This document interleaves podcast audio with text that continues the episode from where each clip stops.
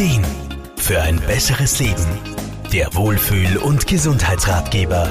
Windeln bei Kleinkindern sind völlig normal, denn wir alle werden inkontinent geboren. Das heißt, wir können als Babys weder Stuhl noch Hahn halten. Doch dass Inkontinenz auch bei Erwachsenen auftreten kann, ist ein absolutes Tabuthema. Und das, obwohl gar nicht wenige darunter leiden. Ganzheitlicher Physiotherapeut Wolfgang Brunner-Frumann man geht aufgrund aktueller Zahlen davon aus, dass etwa jede bzw. jeder Neunte von Inkontinenz betroffen ist. Und man befürchtet, dass die Dunkelziffer noch viel höher ist, weil eben ganz viele nicht darüber sprechen. Und das ist dramatisch, denn wenn man Hahn und oder Stuhl nicht mehr gut oder gar nicht zurückhalten kann, ja dann wirkt sich das natürlich enorm negativ auf die Lebensqualität aus. Deshalb ist es wichtig, sich rasch Hilfe zu holen, zum Beispiel bei Ärzten und Therapeuten sowie Vereinen und Beratungsstellen. Inkontinenz betrifft zwar hauptsächlich ältere Personen, trotzdem kommt es nicht selten auch bei jungen Menschen vor und das oft unbemerkt, vor allem bei Männern.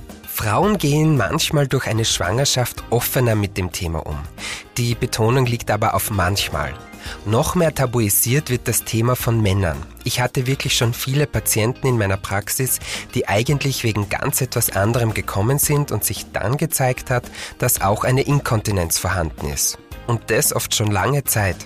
Der erste Schritt muss also sein, das Thema zu enttabuisieren. Nur wenn sich Betroffene trauen, darüber zu sprechen und sich Hilfe zu holen, können die Symptome gelindert oder gar und ganz aufgehoben werden. Wolfgang Brunner-Frumann? Es gibt zum Glück viele Möglichkeiten, Inkontinenz zu behandeln. Natürlich muss man zuerst mal abklären, woher die Probleme überhaupt kommen.